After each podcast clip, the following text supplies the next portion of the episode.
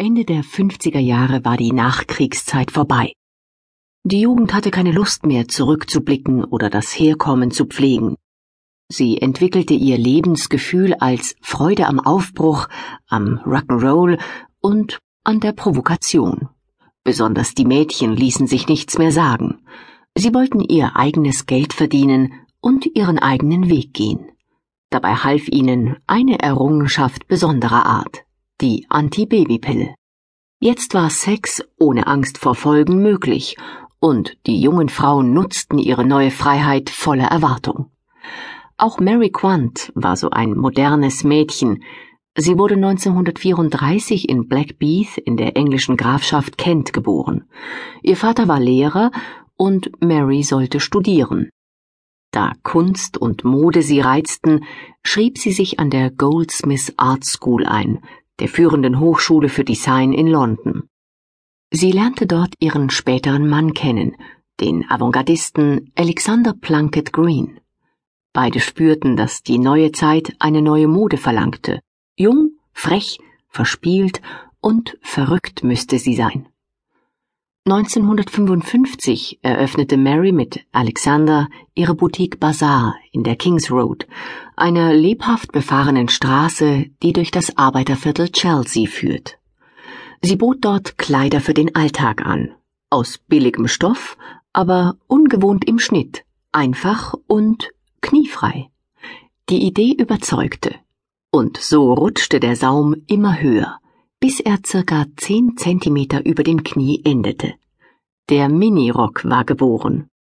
Die Kundinnen kamen in Scharen. Selbst betuchte Damen wollten diese blutjunge Mode ausprobieren. Hier suchte die elegante Lady neben der kleinen Schülerin nach einem schicken Teil, und beide gingen mit dem gleichen Stück wieder hinaus. Im Jahr der weltweiten Jugendrebellion 1968 erreichte der Mini den Höhepunkt seiner Popularität. Die konservativen Kreise verdammten diese unverschämte Mode und hielten ihre Kritik nicht zurück.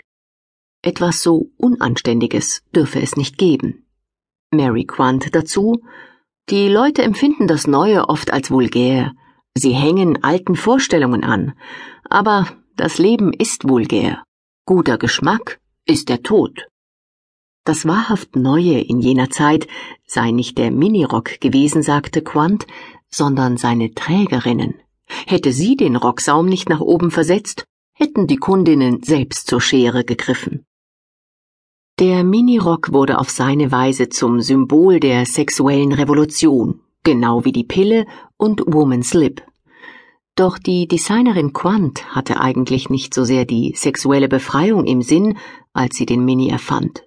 Der kurze Rock sollte ganz einfach mehr Beinfreiheit gewähren und der mini berockten Büroangestellten morgens ebenso erlauben, hinter dem Bus herzulaufen, wie der Schülerin über eine Pfütze zu springen oder eine Hausfrau mit Einkaufsnetz zwei Stufen auf einmal zu nehmen. Der klassische Minirock ist leicht ausgestellt und damit ganz das Gegenteil des damals üblichen engen Damenrocks, der das Knie bedeckte und die Trägerin beengte.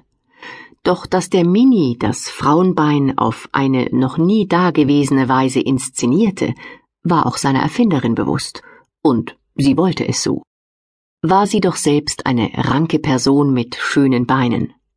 Alexander sah mich am liebsten im Mini. Die Strumpfhose gehörte selbstverständlich zum Minirock dazu. Sie erlebte als wichtiges Zubehör einen enormen Aufschwung. Nach und nach wurden Minirock plus Strumpfhose salonfähig. Gegen Ende der Sixties gab es keine Modenschau mehr ohne sie. Nicht mal auf den Schauen konservativer Couturiers wie Yves Saint Laurent und Christian Dior fehlte der Mini. Er bot sogar umsatzsteuerliche Vorteile. Klein wie er war, taxierte man ihn als steuergünstigere Kinderkleidung. Im Straßenbild jedoch wirkte er alles andere als kindlich. Einen gewissen Ogu als erotische Provokation behielt er stets bei. Der Mini, spöttelte John Lindsay, Bürgermeister von New York, gestattet es den Mädchen schneller zu laufen. Das werden sie, wenn sie ihn tragen, auch müssen.